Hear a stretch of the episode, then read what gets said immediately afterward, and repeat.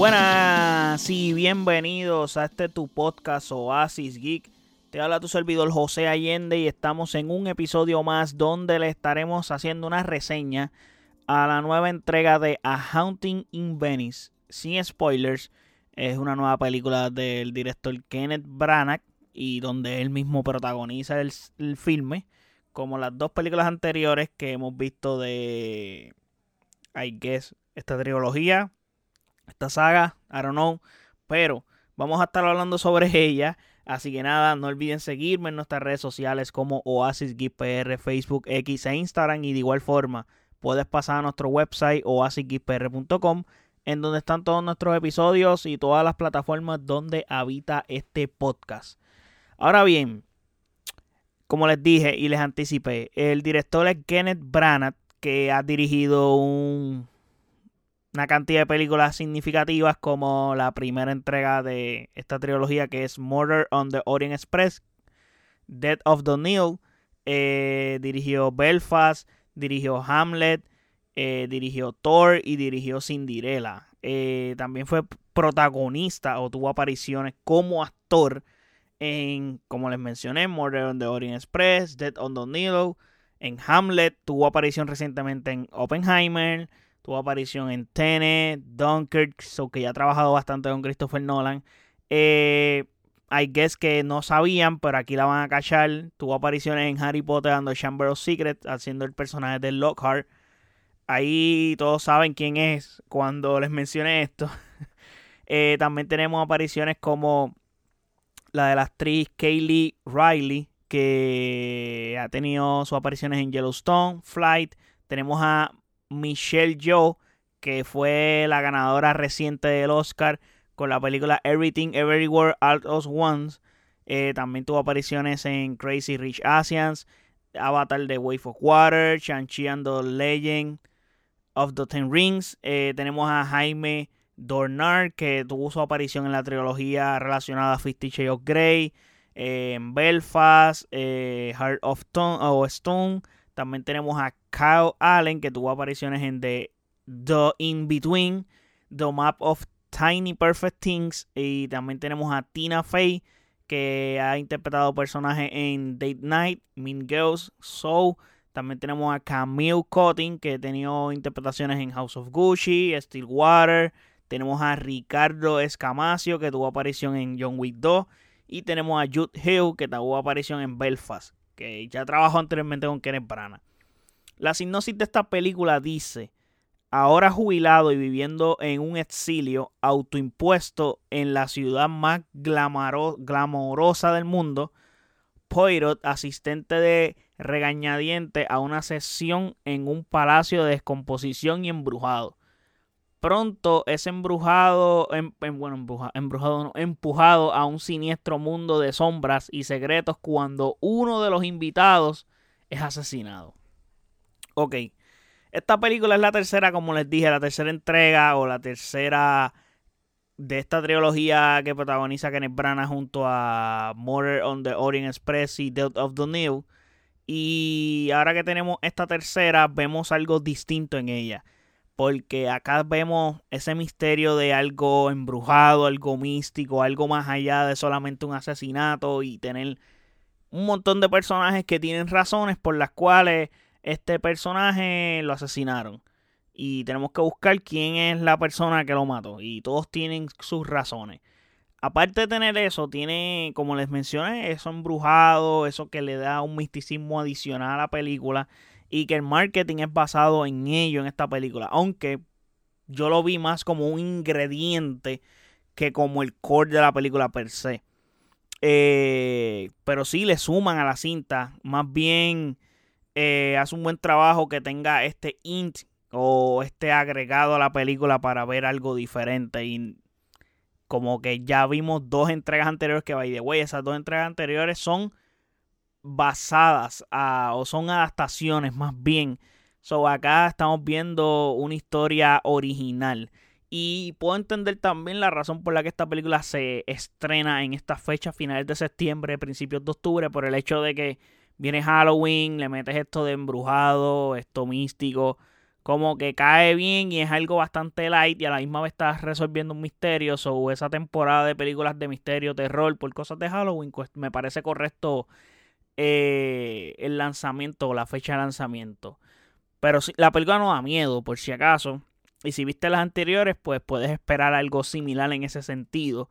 Pero la película te trae detalles, te trae cositas que, que, le agrega. Lo único es que esta historia, como ya les mencioné, no es una adaptación como las películas anteriores. Esta es una historia original que ayuda a la misma película a ser más, más creativa y tomarse más libertades, como lo que les mencioné de lo de eh, estos fantasmas, estos embrujados, etcétera. So, me gusta que todos los personajes tienen su desarrollo y es bien importante que todos los personajes le suman a la trama. No hay, no hay ni un solo personaje que no le sume.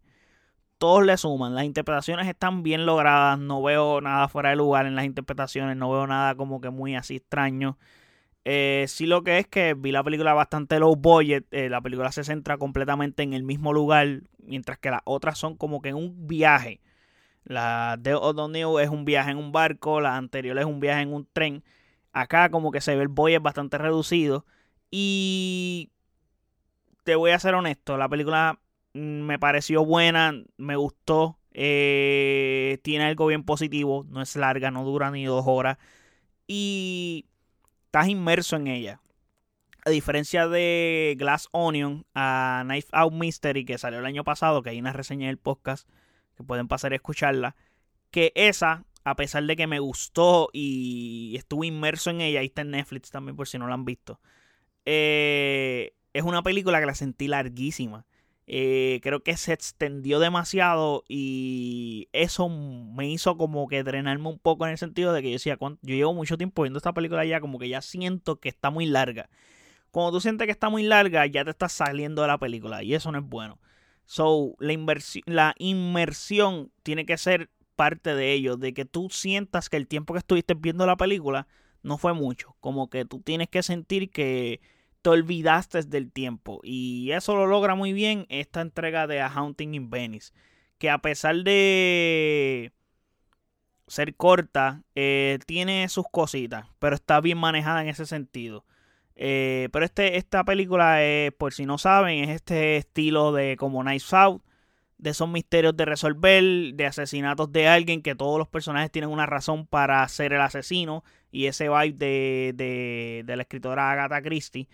Y en este filme, pues como negativo, yendo a eso del misterio de quién fue el causante de asesinato o los asesinatos, es que acá es bien predecible. En el sentido de que desde el primer instante yo sabía quién era el culpable. Como que yo dije, ok, el culpable es esta persona. So, desde ese momento, y sí, la película lo intenta.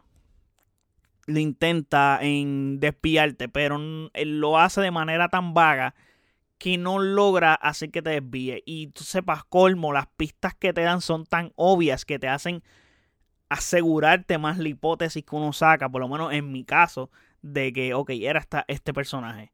Esta persona fue la que hizo o cometió esto.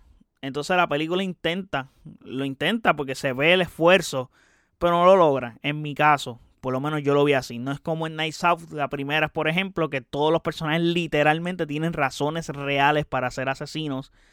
Y como que tienen un beneficio de haber asesinado a esta persona. Que acá no es que no las tengan, pero las razones son vagas. Son razones que tú dices, coño, pero es que no hace sentido que tú... ¿Para qué vas a hacer eso? Como que no tienen... Y lo intentan. Pero acá como que eso no, o no pasa. En Knives Out, tú no sabes quién es hasta literalmente casi final, hasta que literalmente te lo dicen. Lo descubren. Pero tú estás todo el tiempo como que, coño, es que este, esta persona tiene como que esto, esta persona se ve extraña y estás como que, y de momento, pum, es otro. Es, de eso se trata. So, acá no vemos eso, ese feeling no se siente, como que tú no estás constantemente como que buscando a tal, ok, fue este, fue este, como que no yo en todo momento decía, bueno, las pistas dan a que es esta persona. Y todo lo que yo veía, macho, es que esa persona no hay de otra. Y de momento trataban de desviarte y después venían y te daban una, una prueba que decía, es que, mano, ellos lo intentan, pero no llegan, como que no, no, no pueden. So, eh, por ese lado, eh, ese fue mi caso. Yo lo vi así. Pero lo que sí me sorprendió es que cómo pasaron las cosas. Por ejemplo, cómo se efectuaron durante la investigación, cosas que pasaron durante la investigación. Eso sí lo disfruté y lo vi que eso fue lo que me mantuvo inmerso y no lo esperé. Luego cuando se forma el clímax de, ok, este personaje hizo esto acá, wow, wow. Eh, pues ahí yo dije, ok, esto está bien. Me parece interesante todo este tipo de cosas. Eh, pero en líneas generales, no lo esperé y la película me gustó. Eh, si la comparo con las dos anteriores, esta es mejor que su predecesora, pero la primera entrega sigue siendo una versión superior a la sucesora cinta, que es la de Murder of the Orion Express. Eh, Oriental Express. Algo así. Anyway, si la recomiendo, definitivamente la recomiendo. Eh, este tipo de filmes me gustan mucho, son muy buenos, son bien interesantes, son inmersivos y es como jugar club. Si a todo aquel que ha jugado club, pues tú disfrutas. Y si te gusta eh, jugar club, tú disfrutas ver este tipo de películas. Y es una película que es buena verla con otras personas donde estamos todos como que intentando buscar el misterio. Aunque esta película es un poco predecible en el sentido. Yo me quedé callado por no darle spoiler de quién yo pensaba. Pero eh, de todas maneras, es interesante ver una película así con varias personas cuando la película te da carne de pensar que pueden ser varios y de que cada persona puede tener una perspectiva diferente de quién es. So, eso es algo que tú disfrutas de la película. Así que vayan al cine a verla. La recomiendo definitivamente. No sean bacalao y la vean en su casa. Vayan al cine a verla. Aunque la película tiene realmente tiene budget de película de verla en su casa. Pero mano, véanla en el cine, apoyen, que ahora mismo el cine no está en un buen momento, por ya sabemos por lo de la huelga y todo ese tipo de cosas, así que lo ideal es que las, las películas que se están estrenando generen una cantidad de dinero significativa para que el cine se mantenga a flote, porque es un arte que disfrutamos mucho y muchas personas nos gusta, dependemos de esto también. Bueno, yo no dependo, pero me gusta y me gusta ir al cine, me gusta la experiencia. So, yo tengo el podcast por, porque me gusta, porque me gusta hablar de todos estos tipos de temas como las películas, como el deporte, etcétera. So, apóyenlo, de verdad, apóyenlo. Y realmente es disfrutable. La van a disfrutar y les va a gustar. Así que nada. Eh, otra, otra cosa, no necesitas ver las dos anteriores. Esta película no es como que una película que tiene una continuidad, una continuidad directa con las anteriores. Pero claramente si puedes ver las dos anteriores, pues mucho mejor. Creo que la segunda, Dead of the New, está en Hulu. La primera, pues ya esa no la tengo visible en alguna plataforma digital como tal, a menos que la alquile. Pero nada, eh, si la quieren ver, pues pueden pasar a verla. Probablemente vean esta y entonces les interese ver las otras dos porque estoy casi seguro que les va a gustar esta película. Así que nada, las recomiendo. Vayan a verla esta y las dos anteriores también. Así que nada, espero que les haya gustado este episodio. Déjenme saber en los comentarios lo que estuvimos hablando sobre esta película, qué les pareció esta reseña, qué les pareció la película, si la vieron o no. Y nada, déjenme saber en los comentarios eso en nuestras redes sociales como Oasis Facebook, X e Instagram. Y de igual forma, puedes pasar a nuestro website oasisxpr.com en donde están todos nuestros episodios y todas las plataformas donde habita este podcast. Así que muchísimas gracias por el apoyo. Hasta el próximo episodio. Chequeamos. Bye.